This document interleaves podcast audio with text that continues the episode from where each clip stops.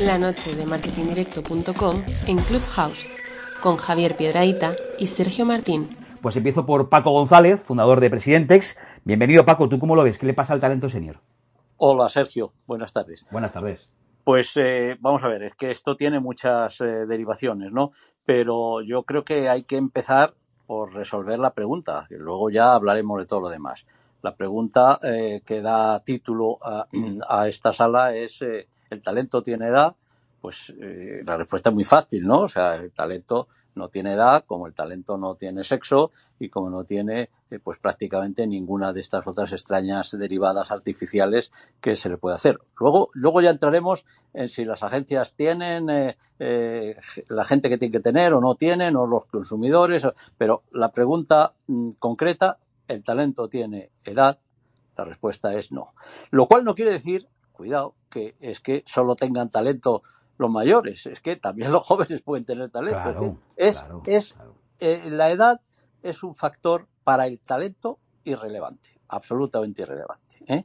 Hemos tenido ejemplos en otros sectores, para no hablar sobre publicidad, pues eh, bueno, Mozart tenía talento desde jovencito y Picasso tenía talento desde muy mayor, ¿no? ¿Eh? Y es absolutamente irrelevante el dato de la edad para el talento. Fíjate, Paco, que no te he hecho la pregunta de entrada porque daba por, o sea, daba por sentado que la respuesta para todos iba a ser que no, que el talento no tiene edad y que casi lo, la pregunta eh, que da título hoy a la sala es retórica o provocativa, ¿no? Provocadora. Porque la siguiente pregunta, después de si el talento tiene o no tiene edad, y entiendo que todos diréis que no, es, eh, entonces, ¿qué pasa?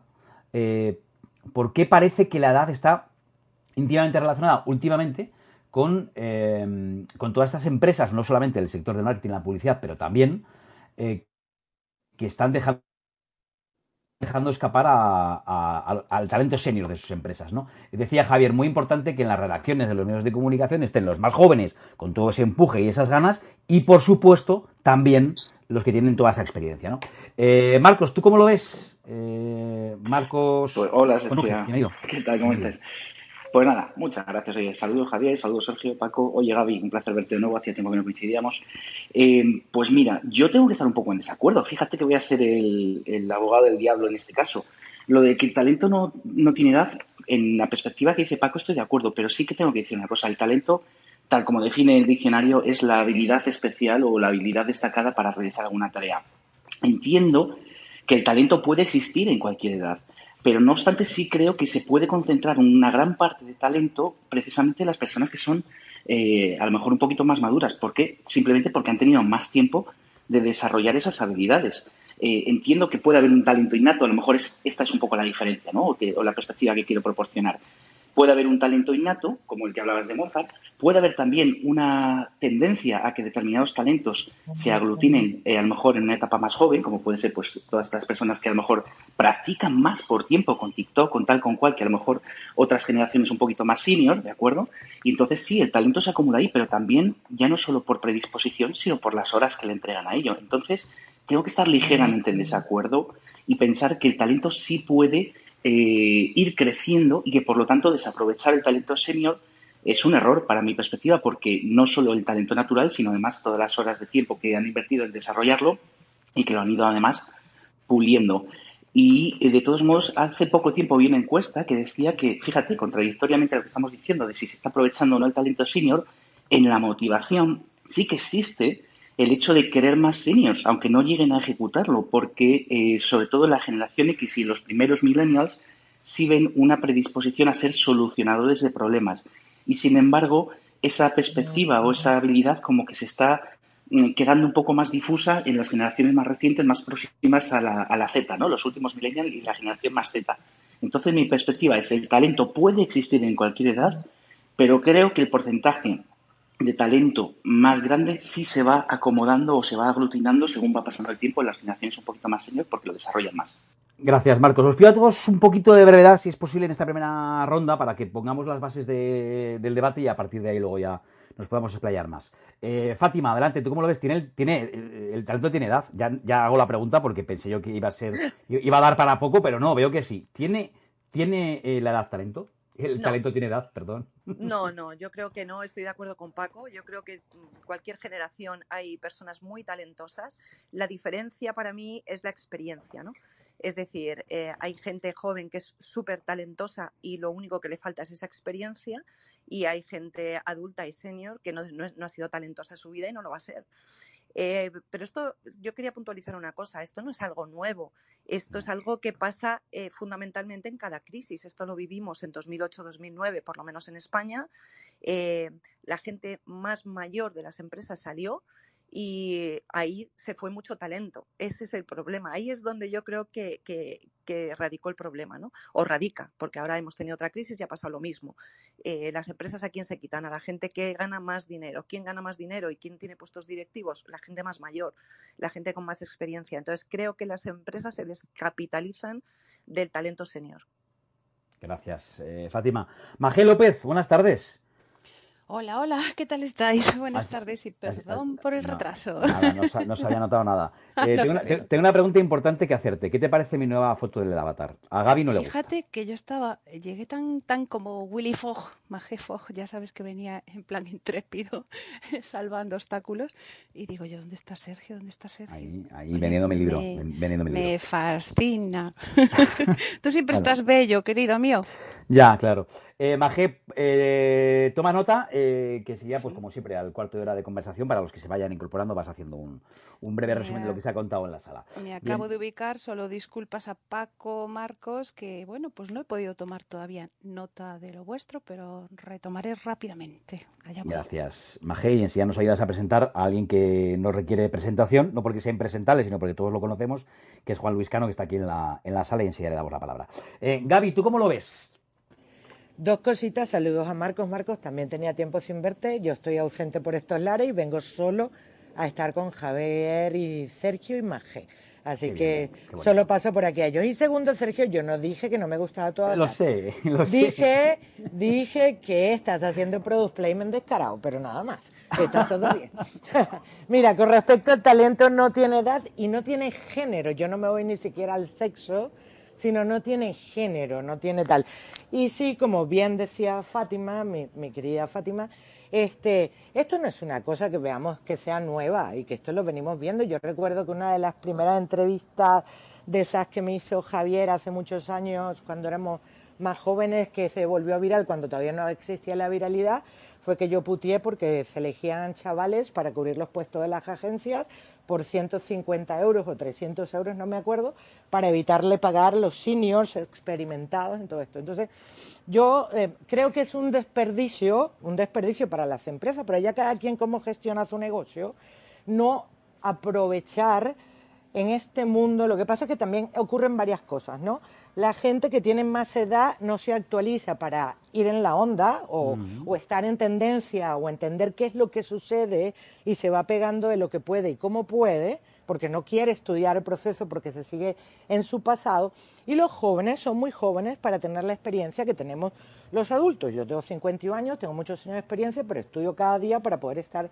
Por ejemplo, ahorita tengo mis sobrinos de 14 y 13 años en mi casa y hablamos de Twitch y me siento, y ellos se sienten absolutamente cómodos conmigo, hablando de lo que ellos entienden cosa que no se siente con sus padres, ¿no? O sea, e, es, absolutamente diferente, ¿no? Entonces, eh, eh, por ambas partes refiere esfuerzo. Los jóvenes lo tienen difícil porque con 20 años no puedes tener la experiencia que tengo yo con 51, que hago un esfuerzo diario por ponerme al día, pero nosotros, los que somos más adultos, sí podemos ir a la onda de los chicos y ponernos al día, pero es un, es un trabajo y es un trabajo que requiere mucho esfuerzo, suma muchísimo esfuerzo de entendimiento, de upgrade, de update, de todas estas cosas. Y bueno, y no todo el mundo está hecho a esto. Y luego están las empresas que, bueno, siempre van a los costos más bajos para poder tener mayor cantidad de ganancia, no necesariamente a la mayor retención, es decir, no, mayor, no, no para retener a los clientes y dar el mejor, el mejor resultado y servicio, sino generar los mejores beneficios para la empresa. Entonces, ahí tienes un montón de indicadores que hay que tomar en cuenta a la hora de hablar de talento. Pero el talento ni tiene edad, ni tiene género y eso sí, la experiencia lo potencia, eso sin duda. Y las habilidades, inclusive, son potenciadas por la experiencia. Gracias, eh, Magia, has tocado un montón de, un montón de temas. Eh, en orden de, llegada, Juan Ramón Plana, presidente, eh, cuéntanos, ¿tú cómo lo ves? ¿El talento tiene edad? Juan Ramón, no te escuchamos, tienes que encender el micrófono en la parte inferior derecha de tu pantalla, donde ves el micro apagado, tienes que darle ahí. No sé si lo ves y si no, mientras eres... mm, Es que no te lo puedo encender desde aquí, creo. No, no puedo encendértelo, tienes que darle tú. La parte inferior derecha de la pantalla, ahí tienes el micro. Enseguida, cuando te hagas... Ahora, Estoy ahora, aquí, Juan. ya, ya, ya. ya. Ahora, Ya, ahora, ya. Juan. Dale. Te estaba, te estaba diciendo, Sergio, primero, que enhorabuena por tu libro porque y no, no vaciles en venderlo, porque aquí todos venimos a vender algo. Claro. Entonces, enhorabuena, enhorabuena y, y todos tenemos que comprarlo. Segundo, Gracias. claro que el talento tiene edad y la edad está localizada a partir de los 70, que es la edad de presidentes. O sea, el talento eh, lo tenemos todos, pero está muy focalizado a partir de los 70. ¿Por qué? Pues porque hemos creado algo nuevo y resulta que todos vosotros nos habéis querido, nos lo habéis apreciado, nos habéis esto. Si no hay talento ahí, ¿dónde va a haberlo? Claro que hay talento eh, a todas las edades, pero permíteme que, que bromee diciendo que los 70, siguiendo la estela de Marcos, que ha estado precioso eh, todo lo que ha dicho, siguiendo también lo que ha dicho Gaby y Fátima, pues el talento es una unión de fondo y de forma y el fondo tiene una experimentación, tiene un- una configuración clásica, tiene una configuración de éxito y, y la forma tiene una configuración que el talento sabe adaptar, que es la palabra innovación y la palabra apertura, abierto a todos los, los vientos, ¿no? Y no sé si me he pasado un poco, pero ahí está mi aportación, Sergio. No te has pasado nada, en tu justa medida. Muchas gracias. Eh, turno ahora para, para Agustín Medina. Agustín, eh, resolvemos esta primera cuestión y luego, luego profundizamos porque habéis ido abriendo muchas puertas, pero ¿tú crees que el talento tiene edad? No, no, yo coincido con los que habéis dicho que no tiene edad, no tiene género, no tiene nada, pero yo creo que, que sí es muy diferente el talento cuando se es joven o cuando se es más maduro. Yo creo que el talento eh, no cambia, pero sí la manera en que se expresa.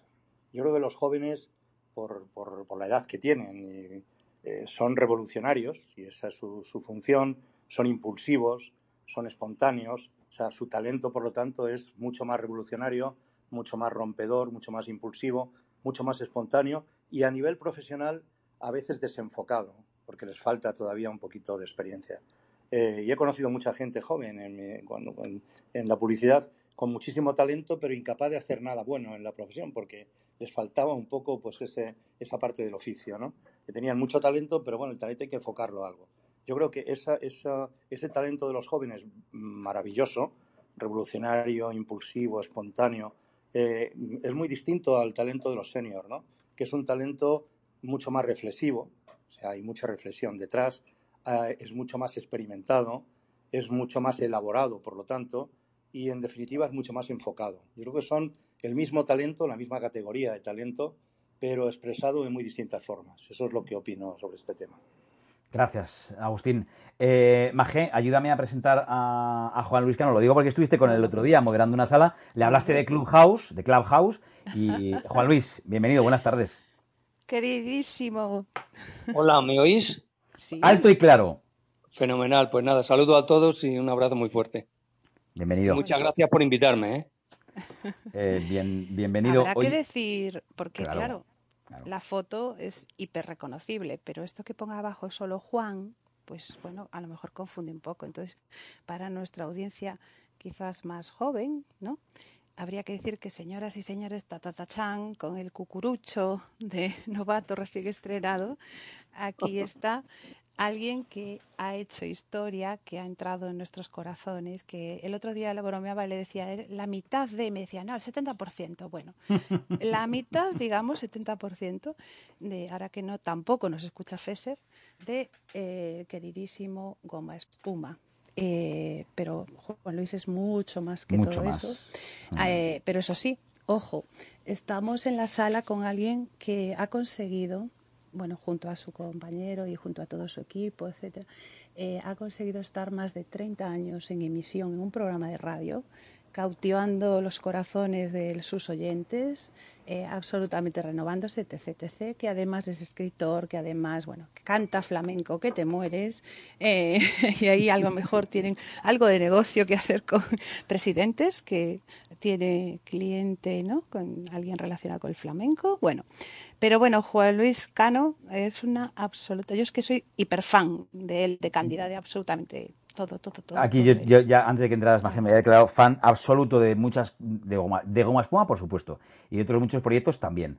Eh, Juan Luis, eh, mm, la pregunta de todos, el talento, ¿qué le pasa? ¿Tiene edad el talento? Bueno, eh, antes de nada, mm, me gustaría decir que me ruborizáis. O sea, de verdad te lo digo, os lo digo en serio, me ruborizáis. Bueno, yo tengo una carrera que, como todos vosotros, y bueno, cuando uno hace las cosas medianamente bien, pues bueno, siempre te viene el reconocimiento, no siempre, pero bueno, casi siempre. Y nada más, punto pelota. Eh, estoy muy orgulloso eh, de, lo que hemos hecho, Guillermo y yo, en, la radio, en los medios de comunicación y allá donde hemos intentado eh, abrirnos un hueco. Y nada más. lo del talento, si tiene edad, bueno, pues yo es que mm, no sería más que una reiteración lo que yo diría de todo lo que habéis estado diciendo. Yo os he escuchado con atención y es que no puedo estar más de acuerdo. Yo creo que por ceñirnos solamente a, este mundo ¿no? del marketing, la publicidad, y bueno, añadiría un poquito también los medios de comunicación en general, yo creo que en principio está más eh, unido efectivamente al tema económico, eh, sobre todo desde la crisis, desde que se abrió la crisis del 2008. Eh, las personas con más edad, con más experiencia, con más posibilidades de tomar decisiones eran más caros o son más caros y entonces las empresas cuando entran en esa deriva del ahorro y de intentar eh, ajustar todos los, gastos, pues de lo primero que se desprenden tristemente es de, los que cobran más dinero, así de claro. Y, y claro, cuando tienen que contratar gente nueva, pues por lo que les pagan a los chavales y chavalas que están ahora entrando en las agencias, en los medios, eh, pues claro, no contratan ni el 10% del tiempo de un senior. Eh, o sea que yo creo que está bastante más ligado con eso. Luego también creo que el propio, los propios medios y la propia, el propio medio en general, ¿no? también se vuelve un poco loco con lo nuevo, ¿no?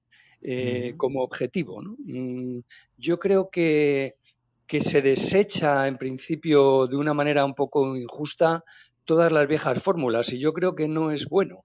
Sí, evidentemente, como no, no sé quién ha, quién ha dicho eh, que hay que, renovarse, hay que estar al día, hay que eh, caminar con los tiempos, por supuesto, estoy completamente de acuerdo, pero eso no significa que todo lo nuevo tenga que barrer a lo anterior.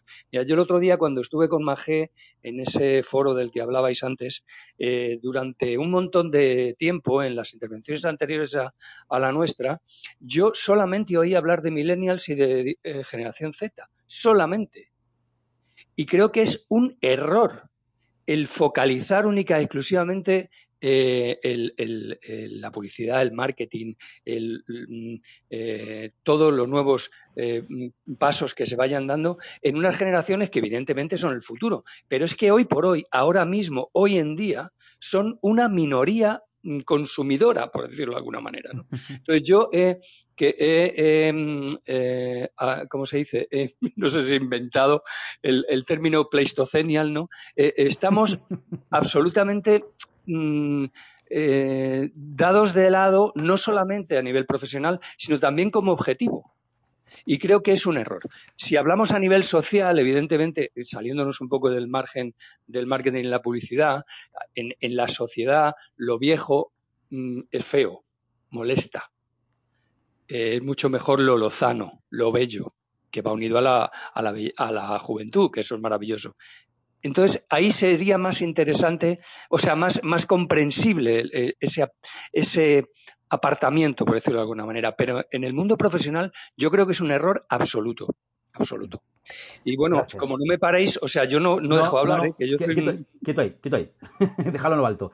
Eh, enseguida retomamos una segunda ronda de, intervenciones. Por supuesto, podéis pedir la palabra o abrir el micro cuando queráis. Os voy a poner un dato sobre la mesa un poco que creo que avala parte de lo que estaba contando ahora, ahora Juan Luis. A ver, según el informe Perspectivas de la Población Mundial 2019, en el año 2050 una de cada seis personas en el mundo tendrá más de 65 años.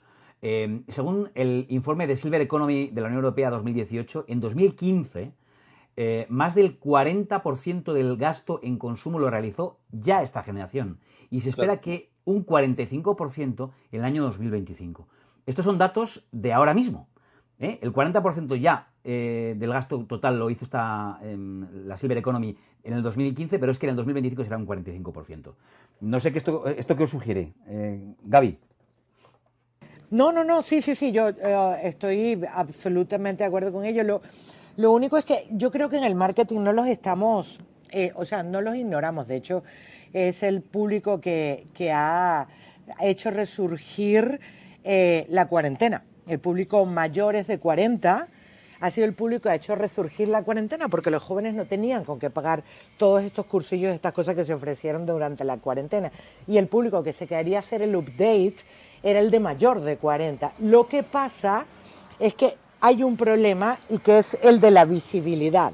¿vale? Y que creemos que todo lo que vemos es solo lo que existe. Y lo que nos encontramos, por ejemplo, en redes sociales, son pura gente joven haciendo cosas. Y son muy pocos los adultos, y adultos puedo llamar yo mayores de 40 años, haciendo las cosas. ¿Y qué es lo que pasa? ¿Por qué no son visibles? Porque esta gente se pega a una tendencia y no genera una propia. Y entonces, ¿qué ocurre? Que los jovencitos solo lo ven como una mera copia mal hecha en vez de un entendimiento correcto del medio y no aportan visibilidad. Pero sí existen elementos en este mundo digital que son realmente visibles y con una edad súper avanzada, o sea, mayores que yo, hasta mucho mayores que yo, que están siendo un fucking éxito en el mundo digital y tienen alta visibilidad, pero que son abrazados o llevados a la cima por este grupo de jóvenes que los respetan por haber entendido su tono y su forma de diálogo. Eh, los, jóvenes no, apoyan a quien no habla el mismo, eh, la misma fórmula de comunicación o tienen su propia fórmula de educación y desechan a todo aquel que es una mera copia. Y eso lo pueden decir los chicos jóvenes que están aquí abajo, que que, que, entienden perfectamente de, lo que estoy diciendo. Ellos respetan a esos que van en de avanzada, a esos que siguen, pero esos que se quedaron en el pasado, por ejemplo, la gente que está haciendo televisión en, en IGTV, la gente que hace radio en podcast, a esos les, no, los ignoran y, y, celebran y apoyan y, y suben a aquellos que son más grandes y están haciendo cosas innovadoras. Y eso es lo que no nos damos cuenta. Y, no lo percibimos. Y obviamente las marcas ni se enteran. O sea, las marcas ni se enteran de eso que realmente está pasando en el mundo. Tú consigues a los jóvenes que te apoyan si tú logras generar la conexión con ellos y, logras entenderlos y, logras avanzar de su mano o llevándolos a ellos de la mano, ¿no? Pero ellos no, les interesan lo que ellos llaman a esta gente que ha llegado a poblar sus espacios intentando ser como ellos sin serlo. Entonces dicen, esta gente no es, no es de nuestro, pero ellos están, que es lo lindo, están abiertos, súper abiertos. O sea, no es que digan, estos viejos de mierda. No, no, no dicen eso, sino, si tú eres un viejo de mierda, si eres inentendible o no los entiendes a ellos. Pero si tú los entiendes y, y, y te haces entender a ellos, los tipos te abrazan y van de tu mano encantados de la vida y te llevan a donde tú quieras. Pero ahí está la falta y la carencia que está pasando en las marcas y también en la gente adulta que, ve esto tan distante, ¿no? Tan, tan lejos. Gaby, Gaby, Gaby, tengo que aplaudir entusiásticamente todo lo que has dicho. Estoy totalmente. Gracias, Juan, hermoso. Pero es que es verdad, es que, es que el joven ha aprendido ya a distinguir. Mira, hay tanta falsedad, tantas medias palabras en todas las redes que han aprendido ya a distinguir eso a, otro perro con, con este hueso, ¿no? Al principio podían entrar dentro de los falsos profetas, pero ahora la persona necesita documentación, necesita que le digas, bueno, te digo esto por esto, esta y esta razón. Y cuando le dices esto, como dices tú muy bien, que lo has dicho, vamos, estoy emocionado, te abrazan, te abrazan, te quieren, no lo has podido expresar mejor, Gaby. Enhorabuena. Gracias, Juan. Y lo que ocurre con esto es que eh, estos jóvenes, da, igual de la generación que sea, están súper mega, hiper informados. y ellos se las ven venir, aunque, aunque nosotros creamos que no, que les falta experiencia, porque sí les falta, les falta lo que es uno cuando es zorro viejo. Yo soy una zorra vieja. O sea, yo me las veo. Con perdón de la expresión. no, eh, eh, con aprovechamiento de la expresión, doblemente, ¿no? Este, yo me las veo venir, pero eso me, eso me lo ha regalado la experiencia y los años y los tropiezos y los golpes. Pero ellos no se las ven venir, pero ellos están más informados y entonces las ven venir de otra forma, completamente distinta. Pero las ven venir y dicen, este es un cantamañana, este copia esto, este no es original, este hace esto, este es una burda copia de no sé quién. Y entonces dicen, ¿para qué voy a apoyar esto si hay otra gente? Que sí lo hace y qué tal. Entonces yo creo que tanto las marcas como nosotros los adultos y para los chicos es simplemente tener paciencia, que la experiencia llega, no angustiéis, que eso viene con los años, pero sí, sí decirnos a todos los demás, a las marcas y a los adultos, que tíos, eh, poneros las pilas, no es copiar, es crear y ellos os van a respetar. Yo tengo 35 años, 36 ya para 37 en este mercado y yo ha sido un doble esfuerzo, un triple esfuerzo, intentar ser respetable entre mi propio grupo de trabajo, que son gente que es la mitad de la edad mía, la mm. mitad, la media de mis trabajadores. Y si, eh, permíteme un segundo, Sergio, y si tú no te ganas el respeto de ellos, siendo o estando en la onda tanto como ellos, jamás te van a seguir y jamás te van a respetar. Gracias, Gaby. Eh, decía, dame un segundo porque se me acumula el trabajo, tenemos un montón de, palabras pedidas. Dale un momento, Gaby, a refrescar aquí los, mm, eh, así para abajo, para refrescar los que estamos aquí, y verás que he cambiado el icono para que no me digas mm, lo de borderline de nuevo. Eh, ¿no? ese, ese, sigues estando guapo, nene, sigues estando guapo. Ahora sí, ahora ya más, más ad hoc. Eh, hacemos un, breve refresco, un breve refresco de qué se ha contado en la sala hasta ahora y seguimos con, esta última parte en la que yo os había aportado una serie de datos que parece que contradirían un poquito el exceso de foco que hemos visto últimamente en, en campañas publicitarias y en el mundo de los medios hacia los millennials y los centennials y como decía antes Juan Luis, y no tanto hacia los pleistocenial o como yo había eh, escuchado previamente matusalenian, eh, que también es un término que me encanta. Eh, refrescamos. Pues vamos allá. Bueno, pidiendo disculpas porque eh, como me incorporé un poco tarde, pues no puedo hacer un refresh eh, completo con las incorporaciones que seguro que han sido fantásticas de Paco, Marcos y Fátima. Así que vaya por delante esas disculpas de nuevo. Pero bueno, mm, datos que nos ofrece, estábamos hablando, como veis arriba, todos los que os incorporáis ahora, que yo creo que ya somos, eh, bueno, hubo un momento en el que éramos más de 100, ahora ha bajado un poquito, pero seguiremos subiendo. Bueno, pues si el talento tiene edad. ¿no? Eh, nos comentaba Sergio hace un momento que en el 2050 uno de cada seis personas en el mundo tendrán más de 60 eh, años y que no estemos equivocados, que la Silver Economy eh, puede y, mueve el consumo. Y de hecho nos sacará de esta igual que los jóvenes. Pero bueno, entrando directamente al tema del talento, si tiene o no tiene edad, de momento de lo que he escuchado, Gaby, Juan Ramón, Agustín, Juan Luis, están todos, absolutamente todos de acuerdo en que ni tiene edad ni tiene género, eh, solo tiene eh, una gran actitud eh, tanto en jóvenes como en seniors. Lo declinamos un poco hacia el lado de los seniors, eh, de los seniors, pleistocenials, que nos decía Juan Vizcano, o bueno, Matusalén, centennials, da exactamente igual. Eh, pero él sí hablaba de que realmente desde el mundo del marketing nos inclinamos a hablar excesivamente de los millennials y eso puede parecer que las las campañas de publicidad y todas las compañías están pensando más en ellos que en el resto de esta, de esta gente de la Silver Economy que mueve el consumo. Pero de momento, pues eh, fantástica esta aportación, bueno, estamos todos de acuerdo en ello, pero fantástica esta aportación maravillosa de Gaby, de que hay que entender, sí que a mí me lleva a pensar, eh, hay que entender a los jóvenes, me lleva a pensar en la diversidad. Y aquí incorporo algo que es que a lo mejor esto no va de a lo mejor sí que tiene edad y no importa que el talento tenga edad. Esto ya es aportación gallega mía. A lo mejor no importa, a lo mejor lo que importa y lo que deberíamos replantearnos es esa forma de mirar y entender que si decimos que somos empresas diversas e inclusivas, que no hay una cosa más maravillosa que trabajar con gente que es absolutamente diferente a ti en todo tipo de forma y fondo. Gracias, gracias. Falta Fernando, ese FH, Sí, a eso iba, a eso iba, a eso iba, que justo se incorporó en el último tramo y quiero darle un poquito de aire para que no me digan aquello de, bueno, no me ha dado tiempo ni a, ni a- ni a, respirar y ya me estás preguntando. Eh, efectivamente, aquí tenemos también de presidentes a Fernando Herrero. Fernando, buenas tardes. Tienes que eh, abrir el micro en la parte inferior derecha de tu pantalla, donde ves un micro tachado, ahí ahora. Ahora está, ahora, Ahora. está. Ahora sí. Fernando, ¿qué tal? Bien, bien, muy bien, muchas gracias. ¿Tú eres de los que piensa que el talento tiene edad o que no tiene edad? Yo creo que tiene una edad maravillosa y, y- y a las pruebas me repito que decía un castizo. Eh, yo creo que tiene un elemento básico que, que el talento de la gente mayor, que es la libertad absoluta.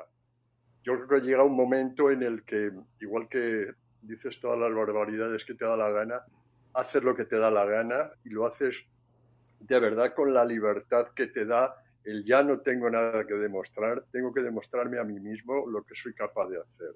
Yo creo que ese elemento los, eh, la gente joven no lo tiene.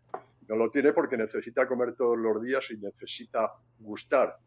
La gente mayor ya no necesita gustar, ya con estar a gusto con uno mismo tiene, eh, yo creo que es suficiente. Al menos a mí me pasa. Supongo que algunos llamarán a eso ser un descarado o cosas por el estilo, pero yo estoy convencido de que cuanto mayor me he hecho, eh, eh, no, no, no digo que sea más listo, sino que me atrevo a hacer cosas que antes no me atrevía. Qué bueno eso. Eh, Fernando, yo había puesto algunos datos sobre la mesa que, mm, contradirían un poco una, un fenómeno que aquí hemos discutido varias veces, ¿no? Que, bueno, parece que los más jóvenes, el target comercial de, los más jóvenes, pues es el, eh, oscuro objeto del deseo, decía yo antes, de marcas, anunciantes, mundo de marketing y publicidad. Sin embargo, pues aquí yo os daba un dato hace un momento. En el 2015, pues más del 40% del gasto del consumo lo realizó la generación de más de 65 años y se espera que sea casi la mitad, el 45%, en el año 2025. Entonces, eh, ¿qué pasa? Eh, o, o realmente es una percepción equivocada y a lo mejor no es verdad y tenemos la percepción de que todas las campañas y, y, en fin, el mundo del marketing y la publicidad está muy enfocada a los, a los millennial pero luego, y a los mm, centennial, pero luego no están así. Eh, Javier, venga, que hace mucho que no hablas. ¿O qué está pasando? ¿O, o- o realmente están, eh, en fin, es- están errando el tiro? ¿A qué te refieres en concreto? Pues eh, que si realmente la- el mundo de la publicidad, el marketing, eh, se centra más de lo que debería en los más jóvenes, o Pues si solamente sí. es, un- Sí, o sí. si es una, una cuestión de nuestra percepción y No, luego no. real, no sustentada por los datos. Perdón, perdón, entonces. Sí, sí, lo que he dicho antes y lo digo otra vez. Demasiado, demasiado centrado, demasiado la moda, la última moda. Siempre vamos, eh, la gente, la, el marketing, las agencias, venga, vamos a por lo último, el último buzz, como dicen, ¿no? Buzzword. Eh, ahora estamos, por supuesto, las redes sociales a tope, los, los influencers a tope.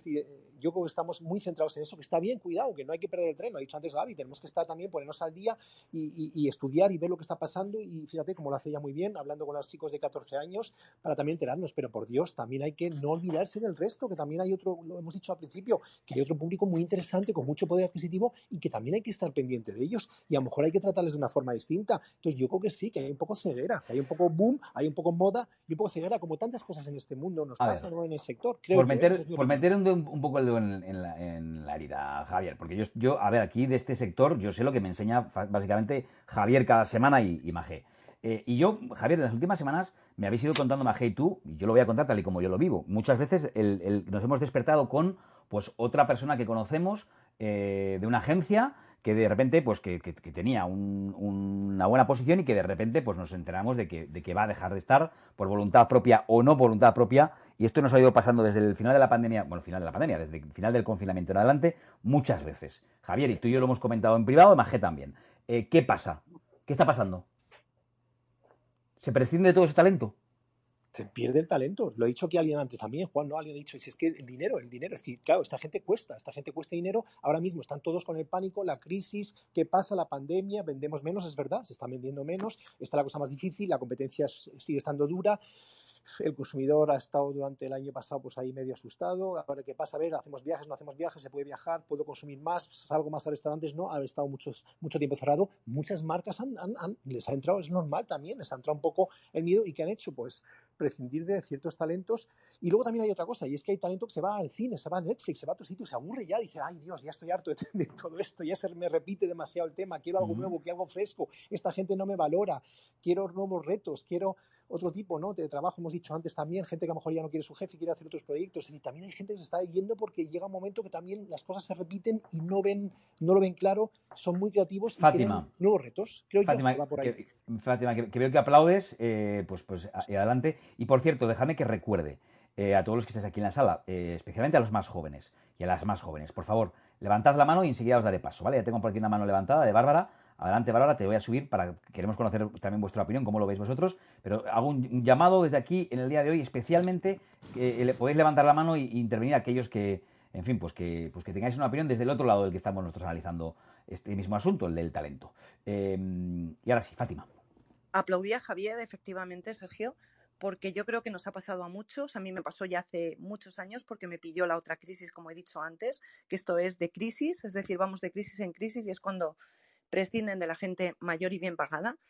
Y yo ahí decidí, como bien dice Javier, eh, se acabó. Ya no quiero que, mm, que me eh, depender de nadie, voy a depender de mí misma, ¿no? Y ahí te le doy totalmente la razón a Gaby. Yo tuve la suerte y creo que cuando tú estás inmerso en un trabajo es muy difícil darte cuenta, pero yo tuve la suerte de que al salir del sector, yo llevaba en medios, como sabéis, en medios de comunicación toda mi vida, y mm, tuve la suerte de engancharme a todo, eh, a cuando empezaban las redes sociales a despuntar. Y, mm, y eso quizás te cambia también la forma de ser y de ver las cosas. Yo, todos mis amigos de mi edad están en el Pleistoceno, como decía Juan, eh, Juan Luis, ¿no? Eh, absolutamente en otra onda, no entienden nada, me, miran como una loca cuando me ven en TikTok, eh, no entienden por qué empecé en Twitter, no entienden por qué me llevo bien con la gente joven, por qué me entienden. Y todo esto es por lo que ha dicho Gaby, porque nos lo hemos currado, porque estamos al día. Y da igual la edad que tengamos, 50, 55, 60. Yo ahora estoy viendo a Agustín, que está en TikTok enloquecido y lo está haciendo de cine. Bueno, pues es que eso es el futuro, es decir, estamos dormidos en las empresas y cuando tienes la suerte, porque en mi caso fue una suerte, al final, al principio es un horror, luego es una suerte, cuando te das cuenta de que existe otro mundo, que eres libre, que dependes de ti mismo y que te vas a demostrar, como bien decía Fernando, quién eres tú a ti mismo. Ya no eres Fátima del País, ni de ABC, ni de Vocento, eres Fátima Martínez. Y cuando te demuestras eso y has cumplido un montón de años, eh, ya todo te importa poco. Y si conectas con esa generación, me da igual, millennial, centennial, eh, eh, ya eres feliz. Es decir, bueno, ya has cumplido tu objetivo y, y empieza a importarte mucho menos todas las cosas. Mm. Me recuerda lo que cuenta Fátima ayer justo, antes de ayer. Asistí a una entrega de, premios en la que estaba una, una amiga que además nos ha acompañado aquí en alguna ocasión, Visila Bococo, una española de origen guineano que vive en Nueva York eh, y que está triunfando en Nueva York. Y, eh, y contó, por eso lo cuento, contó una experiencia que me, que me- encantó y es el, día que perdió un trabajo importante para ella y que una buena amiga le llamó y le felicitó y dijo, oye, está, está loca, ¿por qué me felicita? Y le dijo, te felicito porque ahora podrás diseñar cómo quieres que sea tu vida. Y me recuerda un poco, Fátima, lo que acabas de contar. Eh, es una manera optimista de ver a veces un, un despido. Mm, Creo que había abierto el micrófono Fernando. ¿Quieres decir algo, Fernando?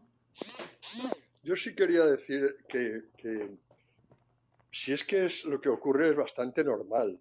Eh, la gente con, con- que tiene mucha hambre eh, son muy impetuosos, parece que saben más, pero es que es que lo de la edad, lo de la edad, eh, curiosamente, a mí me parece magnífico, magnífico. ¿Qué pasa? Que es que mola menos ser mayor que ser joven. No hay más que ver la pinta de uno y la pinta de otro, los colores de uno y los colores de otro, y cómo bailan uno y cómo bailan otros. Pues está confundiendo el talento con, con muchas cosas que no, nada tienen que ver con el talento, y es la risa, la diversión, el buen rollo y todo eso. Y, y- y es que el talento no solamente es producto de la inteligencia que tiene cada uno, es el producto de lo que has aprendido. Sí, pero mira, voy a... Es que a mí cuando me preguntan, perdona, eh, a mí cuando me preguntan, eh, ¿a ti quién te ha enseñado? Digo, tendría que escribir una enciclopedia entera, una biblioteca entera tendría que llenar contando la gente que me ha enseñado a mí desde mis padres. Quiero decir que es que inevitablemente sabes más de mayor que de joven. Has Pero pasado entonces- por más sitio, has sufrido más, has llorado más, has querido más. Es que no es, eh, eh, es así.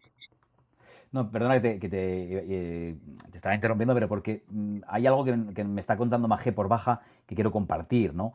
eh, con permiso de Magé. Entonces, ¿por qué, si el, si el talento no tiene edad.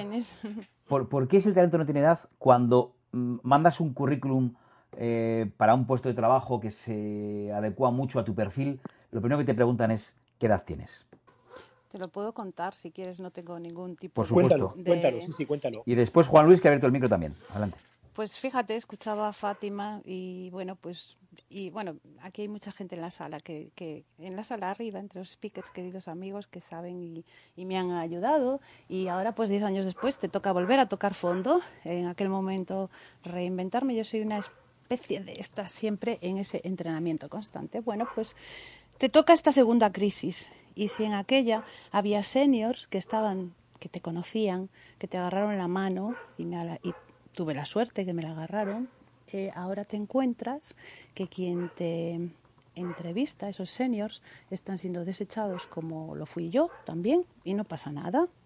Somos gallegos y podemos con todo, eh, gallegos, andaluces y todos, pero sí es cierto que cuando tienes que subir tu currículum, bueno, ya la salvedad horrible de eh, que os animo a todos a que no desfallezcáis si tenéis que luchar contra las máquinas ATS, que tienes que hacer tu currículum en plan SEO, porque si no, bueno, da igual toda la experiencia que tengas y da igual el tipo de empresa, y las hay, alguna ha pasado por esta sala, hiperrepresentada, que son diversos, inclusivos, que te dicen que les da igual el género y lo primero que te preguntan es tu género. Lo, lo siguiente es tu edad. Eh, y ya te has caído. Y si además tienes muchas ganas y todavía sientes que tienes mucho que aportar y ves que hay un puesto de trabajo eh, junior, junior, no pasa nada, lo único que necesitamos es aportar, ¿no? ¿Y, y quieres aportar? Vale. Pues ¿sabéis qué ocurre? Que te dicen, ven para aquí que quiero escuchar tus ideas, la experiencia es maravillosa, pero ¿sabes qué pasa? Que es que este puesto se te queda muy pequeñito. Este puesto, pero si yo lo que quiero es trabajar, este puesto se te queda muy pequeñito.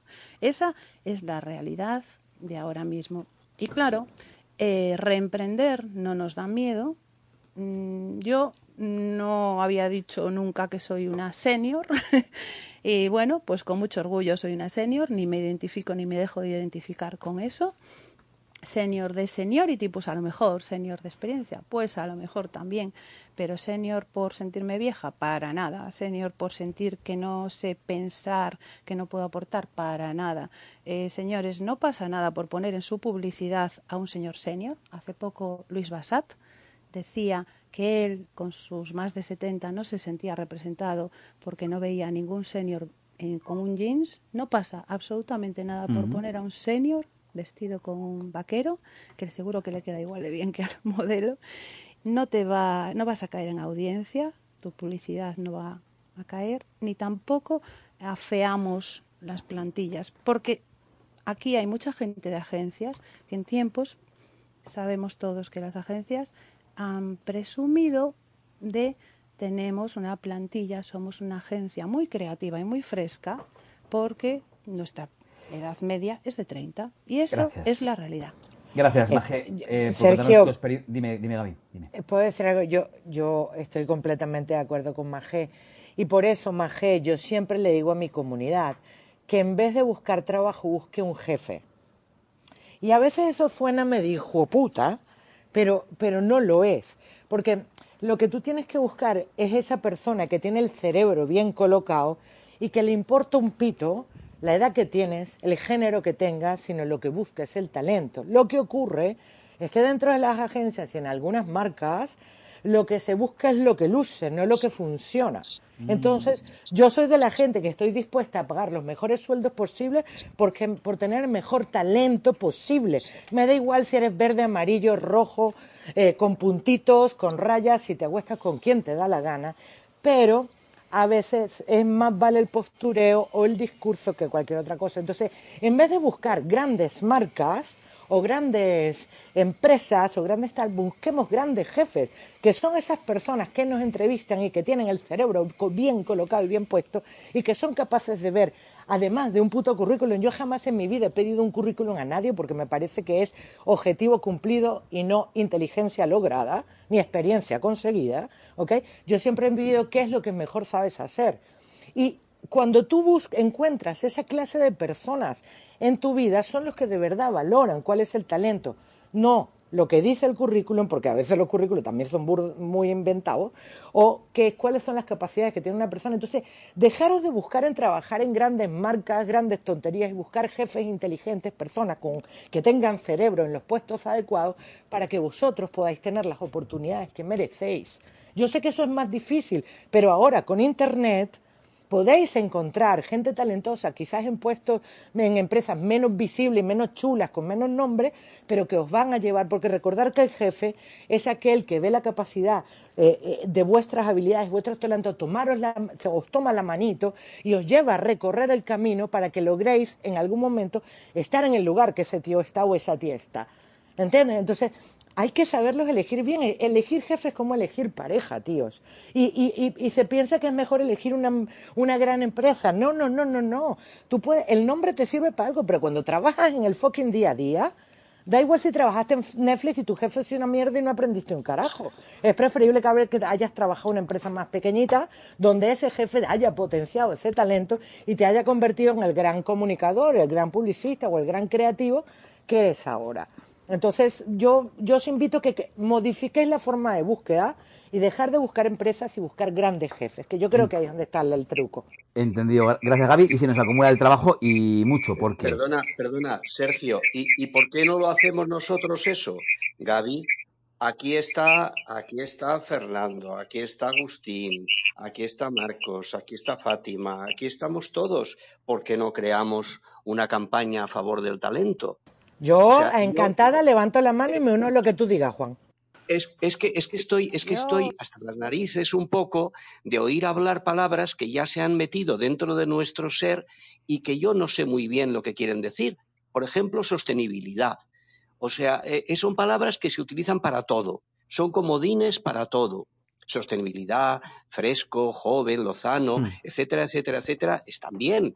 Pero indudablemente talento está mejor y, una campaña a favor del talento para que cuando eh, Magé exponga su talento senior no sea rebatida por otros argumentos mucho más eh, peregrinos, me parece que sería muy importante de hacer. Juan, aquí te han cogido el, te han tomado la palabra todos, ¿eh? O sea, que aquí tienes, mm, en fin, tienes una buena audiencia para eso, así que adelante, ¿eh? Y me encantará que, esa idea de esa campaña eh, a favor del talento haya nacido aquí, en esta sala y en este día. Así que a por ello te apoyamos, estamos contigo y por supuesto que sí, adelante. Decía que se nos acumulaba el trabajo, tengo palabras pedidas, la, el micro de Juan Luis Cano abierto hace rato, no sé Juan Luis si quieres decir algo. Sí, bueno, eh, muy breve. Eh, por crear un poquillo de polémica, que os veo a todos que están muy de acuerdo, y a mí me gusta mucho el picante. Eh, Venga, vale. No estoy de acuerdo, no estoy muy de acuerdo con lo que ha dicho Fernando, eh, con el tema de que la porque parecía, a lo mejor no quería decir eso, pero ha parecido que daba ya por hecho que la experiencia es sinónimo de, de eh, exquisitez o de excelencia. No es verdad. O sea, lo que tienes que tener es inteligencia para saber destilar tu experiencia. No todo el mundo la tiene. Eh, o sea, el, tener mucha experiencia no significa que vayas a ser mejor en nada, sino que luego la sepas aplicar. Y luego, el, tampoco estoy muy de acuerdo cuando ha dicho que lo que te da la edad es precisamente que ya no tienes que convencer a nadie y lo que tienes que hacer es, lo que puedes hacer es decir y hacer lo que quieras porque ya lo tienes todo demostrado. Yo creo que todo lo contrario. Eh, hay muchísima gente que a partir de los 45, 50 años ya no va a encontrar un trabajo y si lo encuentra está muchísimo más acojonado que los chavales que tienen 30 o 25 porque saben que tienen toda la vida por delante. Eh, con 50 años, si tienes la suerte de que te cojan, eh, te vas a tener que tragar muchas cosas que a lo mejor con 25 no te las tragarías. Y luego, eh, yo que nunca he pertenecido a ninguna empresa, no he estado nunca dentro de ninguna agencia, nunca me ha contratado o sea, no he pertenecido a la plantilla de ningún medio de comunicación, siempre he ido por libre, eh, sigo yendo con libre, por libre con 60 años. Mm, bueno, pues yo lo veo desde otro lado, ¿no? desde el otro lado, mm, que lo veis vosotros que habéis estado dentro de ese negociado. Eh, y creo que hay un punto de vista importante que no, del que no se ha hablado, y es quién toma las decisiones. Ya no solamente quién trabaja, sino quién toma las decisiones. Ahí sí que creo que es fundamental el tener agente senior.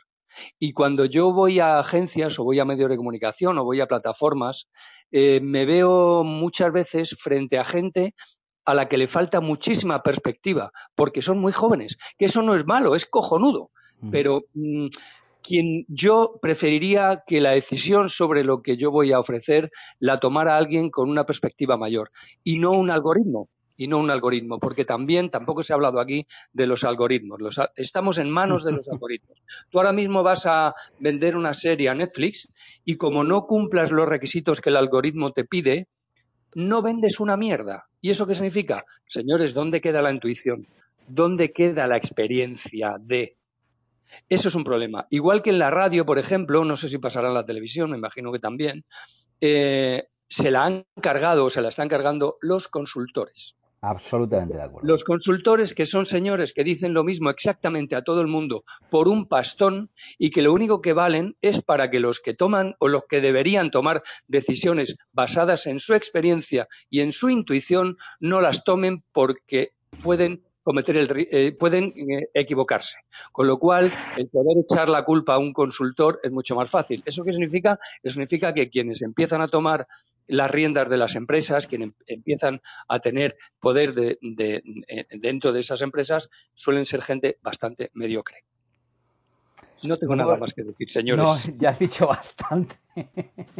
Pero eh, no puedo estar más de acuerdo con eso último que decías de la tele. Bueno, en general todo lo que has dicho, ¿no? Y, y esa, y esa moda eh, últimamente de, de- Primero de los consultores y luego de jefes mediocres que le echan la culpa a los consultores de decisiones que tenían que haber tomado ellos. Absolutamente de acuerdo. Decía que tenemos varias palabras pedidas. Hace eh, tiempo Paco, también Agustín, veo que abre el micrófono Marcos y hemos subido aquí a tres personas que han levantado la mano de, entre la audiencia, que son Bárbara, Esperanza y Le- Leticia. Todo esto, pues en los próximos 15 minutos, así que venga, adelante Paco, por ti empiezo. Gracias, Sergio. Eh, hemos perdido un pelín el foco ¿eh? Mm, y la, la verdad es que yo he agradecido mucho el- que Fátima lo ha vuelto a centrar en donde estábamos, ¿no? O sea, mm, hemos hablado del talento, pero también hemos hablado de pronto de los consumidores o de, eh, o de nuestro público y son dos cosas radicalmente distintas de las que se puede hablar y son interesantes las dos, desde luego. Pero yo, mm, perdonadme, me ratifico en lo que he dicho hace ya un buen rato, nada más empezar. El talento no tiene edad.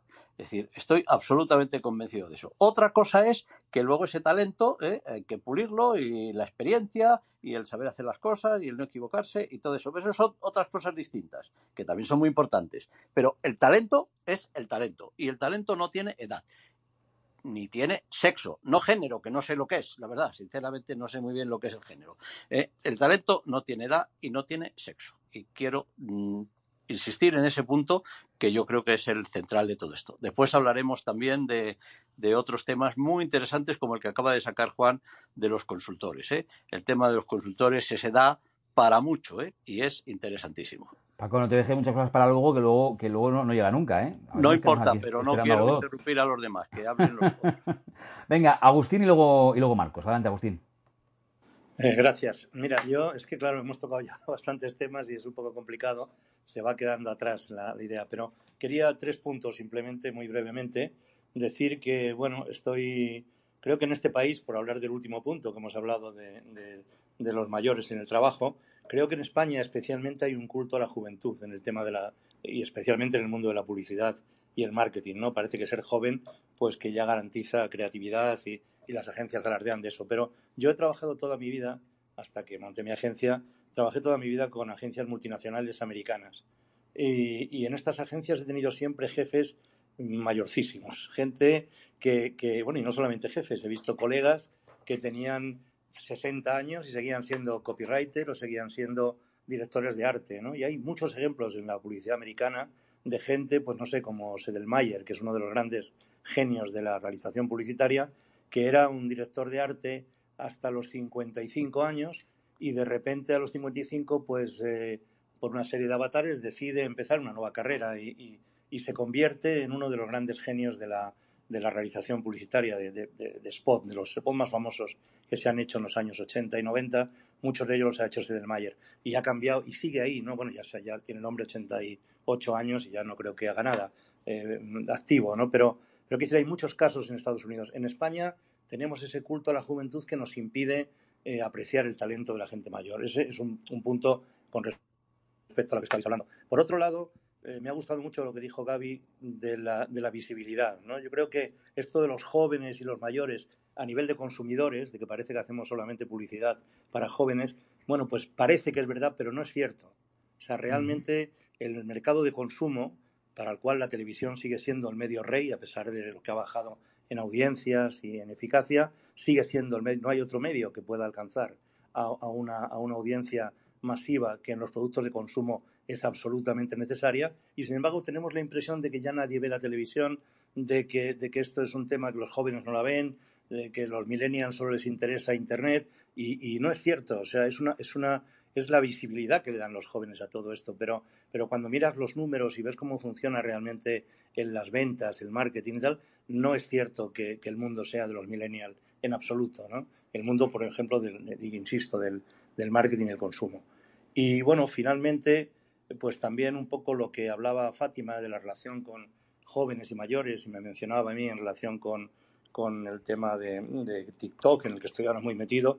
Efectivamente, yo he descubierto ahí un mundo porque realmente la gente que entra en TikTok, que suelen ser eh, adolescentes o gente de muy poca edad, de repente yo no toco para nada temas que tengan que ver en principio con, con ese mundo, ¿no? Pero, pero hablo de creatividad, hablo de, del fracaso y del éxito y, y de la motivación y de, no sé, muchas cosas y, y, la gente se emociona. O sea, estos chavales conectan contigo, o sea, de una manera absolutamente eh, oh, brutal, ¿no? Y, creo que también lo mencionaba eh, mm. también Gaby en algún momento.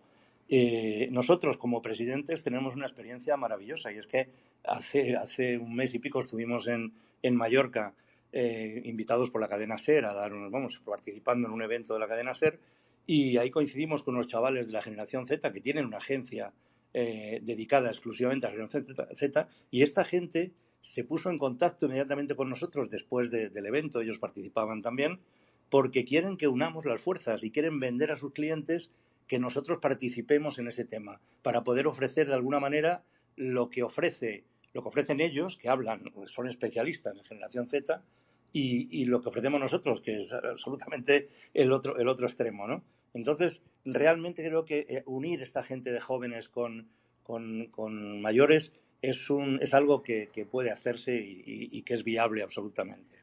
Qué bonito el ejemplo que cuentas tuyo de Agustín de, TikTok, me parece súper interesante. Em, tengo que. Em, ahora ya entramos en el capítulo de las prisas, Marcos, te ha tocado a ti. Eh, ya hemos cumplido, esa, esa, hora que nos damos como, como tiempo más o menos orientativo para, para, lo que queremos que dure la sala. Hoy nos alargamos un pelín más porque hay muchas palabras pedidas, pero os pido a todos, por favor, máxima brevedad. Eh, adelante, Marcos. Muy breve. Mira, el talento puede aparecer y encontrarse en cualquier sitio, género, edad, lo que sea, pero como decía aquel anuncio de Pirelli que todos recordaréis, la potencia sin control no sirve de nada. Punto uno. Punto dos, Juan, mm, me has hecho feliz durante muchos años, me has regalado muchas mañanas, estoy encantado de estar contigo. Y te digo al respecto de lo de los algoritmos. me gustaría que revisarais la película Moneyball, el juego del dinero, si la habéis visto, en la que un entrenador de, béisbol idea un sistema algorítmico para predecir cuáles van a ser los mejores equipos y tal y cual. A fecha de hoy ese señor sigue y sin conseguir con su propio sistema ganar un único campeonato, un solo campeonato. Y sin embargo, otras personas que lo han utilizado y lo han combinado con, como decía Juan Luis, la intuición y la experiencia, ellos sí se le han adelantado. Entonces el algoritmo por sí solo no serviría de nada si no hacemos caso un poco a lo que dijo Juan Luis y dejamos que también participe la experiencia y la intuición de las personas que, más allá de las matemáticas, tienen una experiencia real. Hasta ahí llego. Gracias. Gracias, Marcos. Eh, bueno, tengo... Eh, oye, mm, se supone que yo, como moderador, tendría que ir subiendo eh, aquí a las personas que van pidiendo la palabra, pero veo que van apareciendo aquí eh, por generación espontánea, cuidado con, cuidado con el dedo, quien tenga las manos ahí tan rápidas. Bárbara, Esperanza, Leticia y Magdi, no hay tiempo para más. Cuatro palabras, os pido a todas, eh, por favor, mm, pues nada, eh, que empleéis el menor tiempo imprescindible para, para lanzarnos vuestra idea. adelante, Bárbara. Buenas tardes. Sí, buenas tardes. Mi aporte va en el sentido también que todos han hablado de que el talento no tiene edad. Para mí la edad es solo un número. Y en cuanto a la relación del talento con el currículum, eh, quiero decir que tuve la experiencia eh, de vivir en una ocasión que requerían eh, alguien con talento en la radio y que fuera joven y yo me decidí a aplicar, aunque no cumplía con eh, la edad. Y lo que hice fue que le puse un poco de Botox al currículum y lo inicié diciendo que yo era una joven señora y definitivamente por la experiencia que tenía, lo que dije, conseguí el puesto. Es decir, que eso demuestra que, que no, que el talento no tiene edad y hay que buscar la manera de cómo una eh, llegar y, y conseguirlo. Gracias, Bárbara, por participar y por tu testimonio personal. Esperanza, buenas tardes.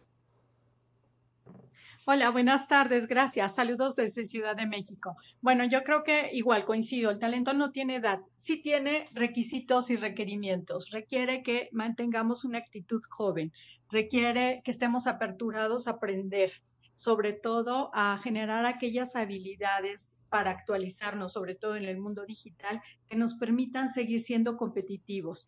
Y al menos en mi experiencia, yo me jubilé después de 35 años de trabajo en el gobierno federal.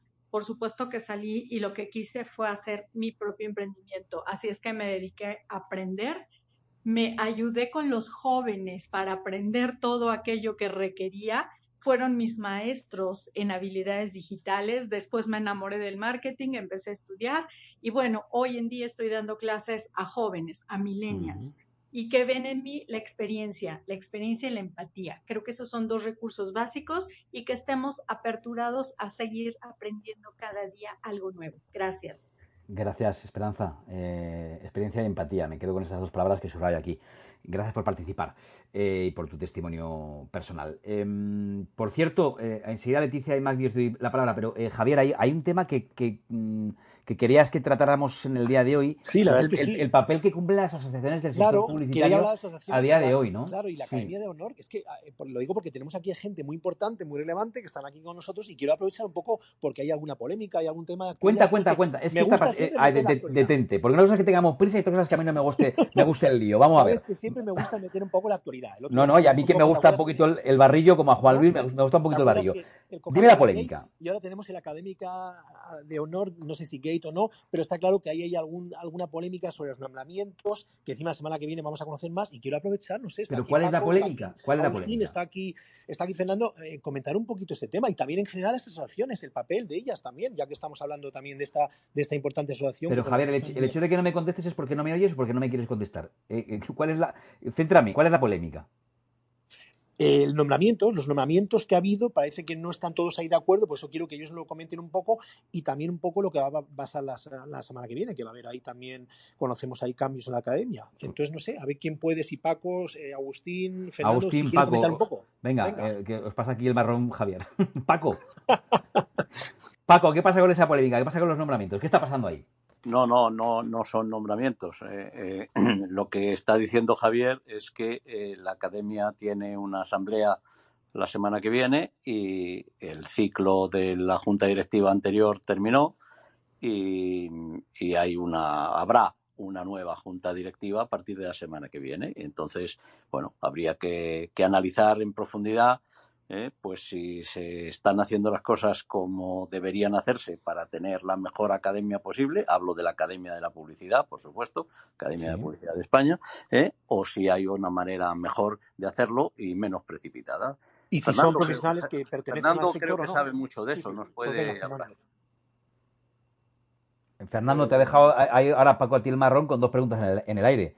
No sé si eran retóricas. Que si, es, es, un marronazo de aquí te espero. Bueno, pero estamos entre amigos. Entre, entre otras cosas porque hay que ser muy prudente, eh, porque todavía, todavía tiene que hacerse público lo que se tenga que hacer público. Sí, yo de todas maneras creo que eh, lo que diría en términos generales es que la Academia de la Publicidad es un lugar, un espacio en el que los publicitarios, los publicitarios deberíamos de estar todos presentes y activos.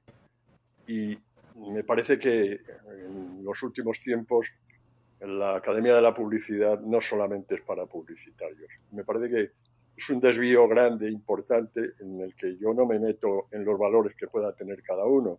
Hay gente valiosísima que no son publicitarios naturalmente, pero en la casa de, la publicidad debería de ser de publicitarios.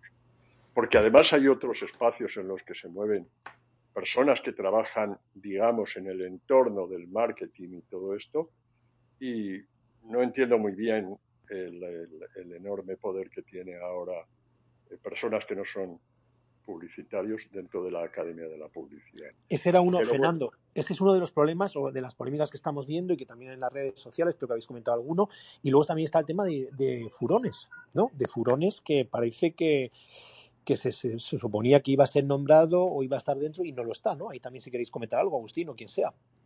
Yo de, yo de Furones solamente, Sí. mira, yo era intimísimo amigo de, de Miguel, le quería como a un hermano y de hecho este año no me atrevo a ir a Menorca porque, porque no sé qué me pasaría.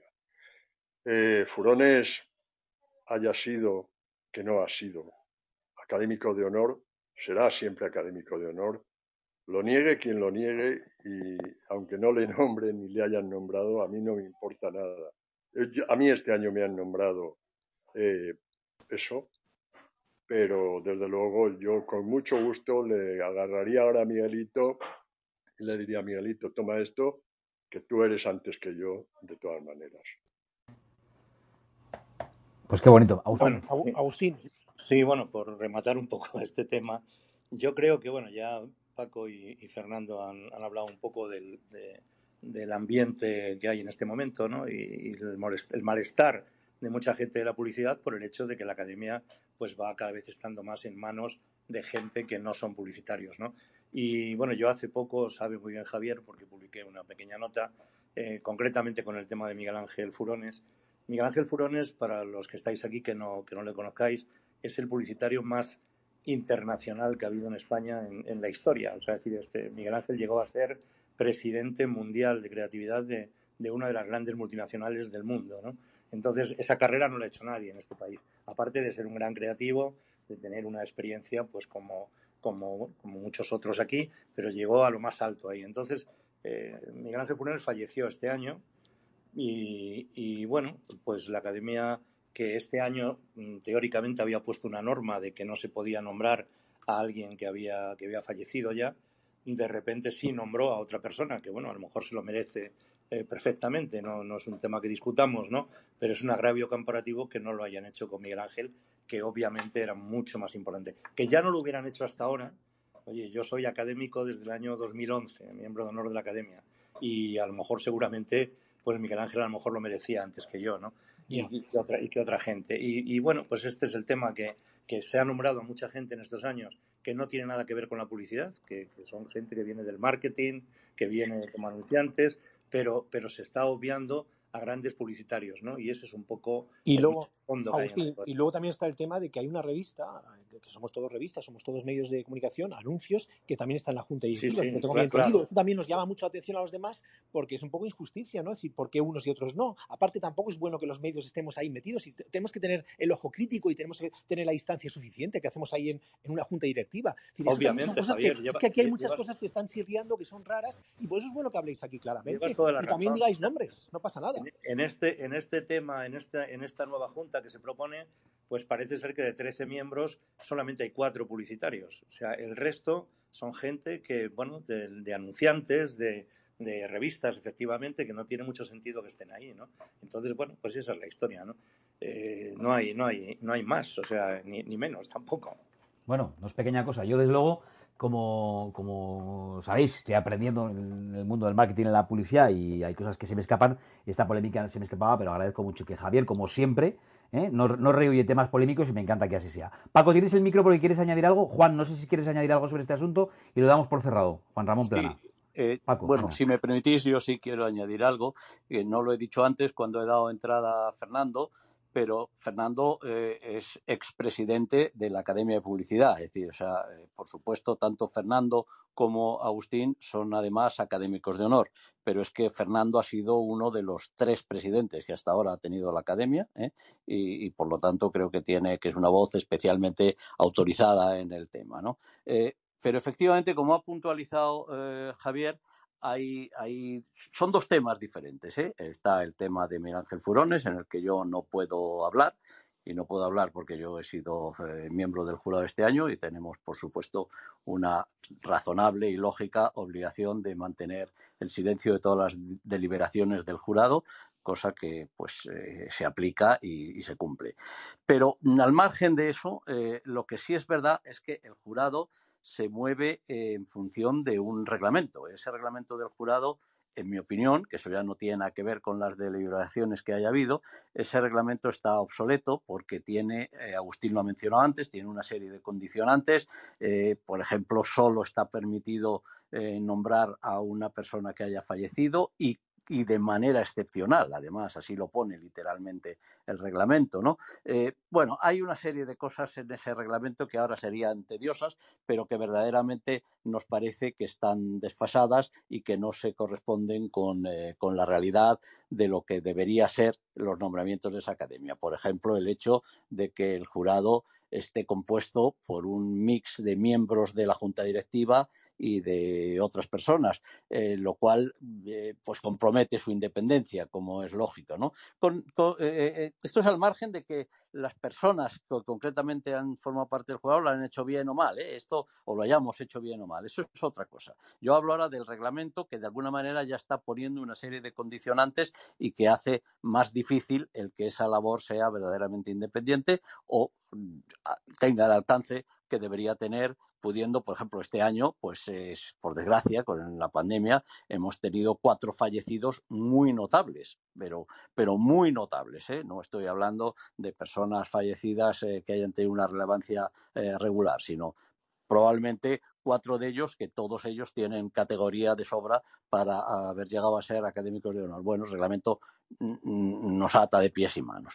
Hay una serie de cosas muy importantes en cuanto a esa parte, que no deja de ser solo una parte de la academia, porque eh, eh, Fernando también lo ha apuntado muy bien, la academia lo primero que tiene que, que, que tener claro es eh, saber hacia dónde va, qué es lo que busca, qué es lo que pretende y, y, bueno, y conseguir que la profesión publicitaria la respalde y esté apoyándola. Pero desde luego la Academia de la Publicidad tiene que ser básicamente y por propia definición de publicitarios, lo cual no quiere decir que esté cerrada sus puertas a otros, a otras personas que no sean publicitarios. Pero desde luego, eh, esto Gracias, que ha comentado. Agustín, de que de 13 miembros de la Junta Directiva solo haya cuatro que son publicitarios, pues realmente es sorprendente y raro.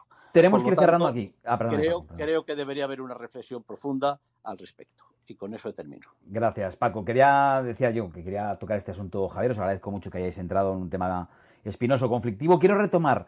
Eh, ah, bueno, Juan, perdóname, que te había preguntado si quieres añadir algo sobre el asunto. Juan Ramón Plana, eh, por la parte sí, que le toca. Bueno, tres, tres cositas. Una, desde luego, Miguel Ángel Furones debería de haber sido miembro de la academia eh, en los principios. Eh, esto, por supuesto, y esta es mi primera reflexión. Segunda, el reglamento del jurado tiene, tiene fallos y una de ellas es que los miembros deben de ser elegidos por unanimidad. Pero creo que esto es algo que se puede cambiar y que se debe hacer en una asamblea y que creo que hay personas interesadas en hacerlo ya de miembros que estarán presentes en la próxima junta.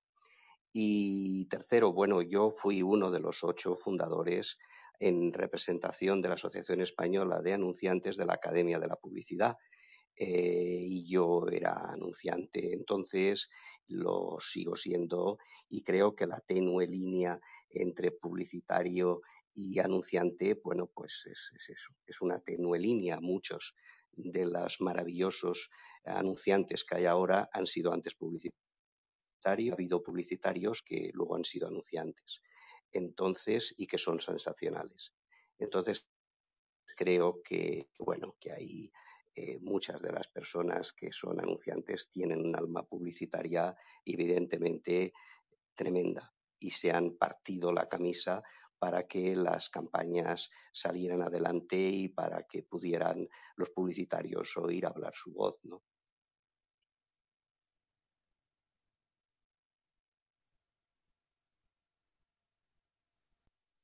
Sergio, que no te escuchas. Sergio, ¿se nos ha ido o qué ha pasado? No te duermas, ¿eh? No. Gracias, Gaby, gracias. Que llevaba un rato yo poniéndome estupendo. Pues os habéis perdido cosas muy interesantes que he dicho. ¿eh? Llevo 20 segundos con el micrófono apagado. Gracias, Gaby. Decía que eh, tenemos que sincronizar relojes. En cinco minutos tenemos que escuchar la voz de Leticia y Magdi que nos pidieron hace un buen rato hablar sobre el talento y si tiene o no tiene edad. Y después os pediré desde Paco y hasta Fernando, pasando por todos los demás, un titular, Magé, escúchame bien, titular eh, para dejarnos pensando. No un editorial, titular. Titular. Eh, titular. Bien. Pero eh, antes, Leticia, ¿qué nos quieres contar? Buenas tardes, Leticia. Buenas tardes con todos. Desde Ecuador los saludo. Y bueno, para mí el talento eh, no tiene edad, pero sí tiene dos factores. O tiene astucia o tiene compromiso. Generacionalmente hablando, eh, a mi compromiso, el que siento como, como docente y como locutora, he tenido que agregarle astucia con el fin de permanecer en el mercado laboral en la medida de lo posible, incluso como freelance. Muchísimas gracias. Excelente la sala. Debe de existir una segunda parte, por favor, y saludos para Gaby. La amo. Gracias. No sé, no, sé, no sé qué os da, Gaby. No sé qué os da. Gracias a ti, Leticia. Astucia y compromiso. Magdi, buenas tardes. ¿Qué nos quieres contar? Hola, buenas tardes. Eh, les saludo desde Venezuela. Está súper interesante el tema y quería pues eh, hablarles aquí en 2X como en WhatsApp, súper rapidísimo. Eh, yo soy de las personas que piensa que el talento no tiene edad, que es simplemente descubrir ese elemento en nosotros que nos hace especial, ¿sí? ese, ese don a lo que he venido al mundo y, que nos hace descubrirlo, no importa la edad, si eres joven, si eres eh, adulto, eh, creo que la experiencia lo que hace es que te limita el miedo a, lanzarte, a, experimentar, a crear, a, imaginar. Sí, ya, ya no es tan intuitivo porque tienes la experiencia, tienes la capacidad de, de ir mejorando en el camino. Obviamente, eh, eso, el talento, más la experiencia, más la pasión, más la educación, definitivamente no tienen que ver con la edad, sino con saber que eres bueno en algo, descubrirlo a tiempo funciona mucho mejor descubrir los jóvenes y pues aprovechar que si tienes alrededor gente con experiencia que te nutran, que te influyan, que te muestren eh, maneras de cometer menos errores en el camino y de ser más preciso en lo que deseas lograr, guiarte por esa pasión que es indiscutible para poder tener talento, sí, pero en esencia descubrir para qué soy bueno. Y eso no tiene una edad. Creo que a todos nos ha pasado en algún momento que dices, llevo 20 años en este trabajo y no es lo que quiero no es para lo que soy bueno. Yo soy bueno cocinando, yo soy bueno eh, haciendo pinturas de, de, arte, haciendo poesía, cualquier otra cosa, pero descubre, descubrir el don, el para qué soy bueno es lo que hace que ese talento se pueda desarrollar, ¿sí? Y que puedas acumular la experiencia en relación a esa pasión, a eso que tanto te gusta, no tiene edad. Estoy definitivamente, soy del team de no tiene edad el talento. Gracias, Gracias. por permitirme hablar. Gracias a ti eh, Magdi. Eh, descubrir en qué eres bueno. Yo me empeño en decir aquí cada semana que soy muy bueno pinchando música, pero no os convenzo, no os convenzo. Luego pondré una canción. Eh, Paco, venga, empiezo por ti. Un titular para dejarnos pensando. Eh, nos preguntábamos al principio de la tarde, ¿el talento tiene edad? ¿Cuál es tu titular? Pues mi titular es, eh, puesto que ya está más que demostrado que el talento no tiene edad, no voy a seguir por ese camino y lo único que voy a decir es que en publicidad el talento es el elemento que marca la diferencia entre el éxito y el fracaso. Toma ya, pues, pues, es buena. Gracias, Paco. Javier. Bueno, está claro que el talento, como habéis dicho ya tantas veces aquí, el talento hay, hay que fomentarlo, hay que apostar por él, sin edades, sin, como habéis dicho, sin sexo, importantísimo que no perdamos más talento en las, en las, en las agencias, que lo estamos haciendo un poco mal, creo yo, y en, los, y en las marcas también, los anunciantes. Y luego el tema, el tema que habéis hablado ahora, muchas gracias para también por hablar, eh, comentar el tema de la Academia de Honor y en general los, las asociaciones, a lo mejor ya después de verano seguimos con esos temas, que es importante también que veamos lo que se está haciendo mal, que es algo que siempre yo quiero que democrática, democráticamente se hable aquí entre todos y lo habéis hecho bien en ese sentido y hemos visto pues que habrá que que se, seguir observando críticamente la Academia de Honor de Pablo Azugaray, que es el presidente, y a ver qué está pasando ahí, que la gente no está contenta. Ya sé que esto no es un titular, pero titular, que titular. Gracias, Javier, que nos pones deberes, haces otro editorial. Titular, Marcos, una frase para dejarnos pensando, para seguir dándole vueltas. Ok, el talento no tiene edad, pero la eficiencia sí. El talento no tiene edad, pero la eficiencia sí. Gracias, Marcos, tú sabes lo que es un titular. Fátima. Pues el talento cuando se queda descolgado vuelve a salir adelante porque lo que le saca adelante es el talento. Qué bueno. Gracias, Fátima. Gaby. Ahora Perdón, ahora, ahora se me fue el micrófono a mí, joder. Perdón. bueno, para mí la base del talento es la creatividad y abro paréntesis, no solo la publicitaria, y la base de la experiencia son los errores. Qué bueno. Gracias, Gaby. Agustín. Eh, bueno, yo, como dije antes, el talento creo que no cambia con la edad, pero sí la manera en que se expresa el talento en la juventud o en la madurez. Gracias, Agustín. Eh, Juan Luis. Bueno, yo lo único que quiero es eh, dar las gracias a todos por esta, este rato maravilloso y mi titular es Lo bueno siempre viene de la mezcla, ni los senior ni los junior. La sinergia entre ambos y de ahí sale el éxito seguro. Lo bueno siempre viene de la mezcla, qué gran verdad. Juan Luis, ¿te has pasado bien? ¿Has estado cómodo?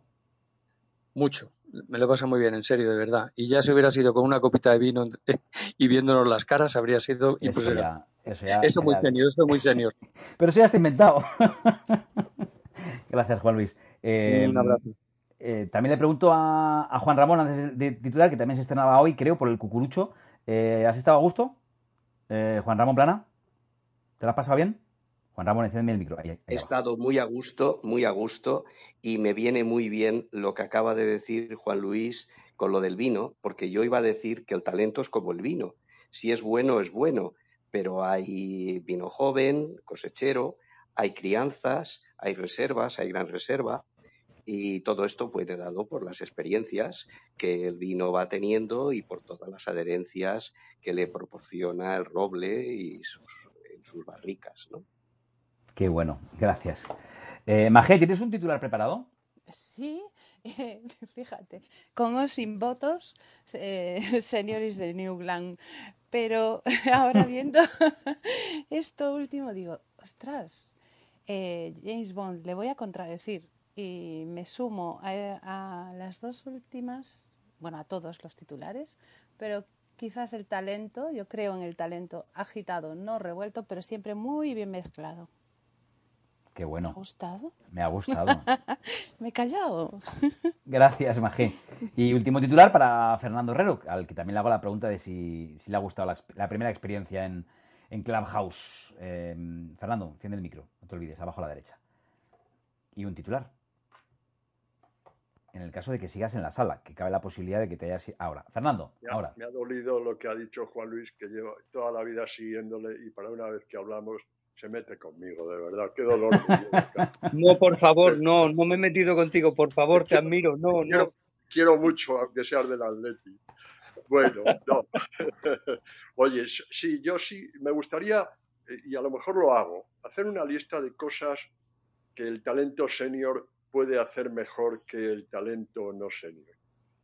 Podría ser interesante incluso planteárselo a las empresas. Mira, con un tío de 60 años puedes hacer esto que difícilmente lo puede hacer otro que no los tenga. Seguramente nos íbamos a sorprender. ¿eh? pues no dejes de hacerlo, no dejes de hacerlo, incluso de compartirlo con nosotros, no vaya a ser que sea la semilla de una segunda sala, que podría, que bien podría ser la vuelta del verano, ¿verdad, Javier? ¿Eh? A la vuelta de la, del, parón de verano y, retomar la pregunta del talento tiene edad eh, a partir de esa, de esa lista que tú vas a confeccionar. Fernando, te, mira, qué, rápido te lo, he, te lo he asignado. Aquí es que no se puede hablar. No, no, no, no, En cuanto hablas, eh, yo tomo la palabra. Gracias a todos. Ha sido un placer enorme a Paco, a Javier, a Marcos, Fátima, a Gaby, a Agustín, eh, Juan Luis.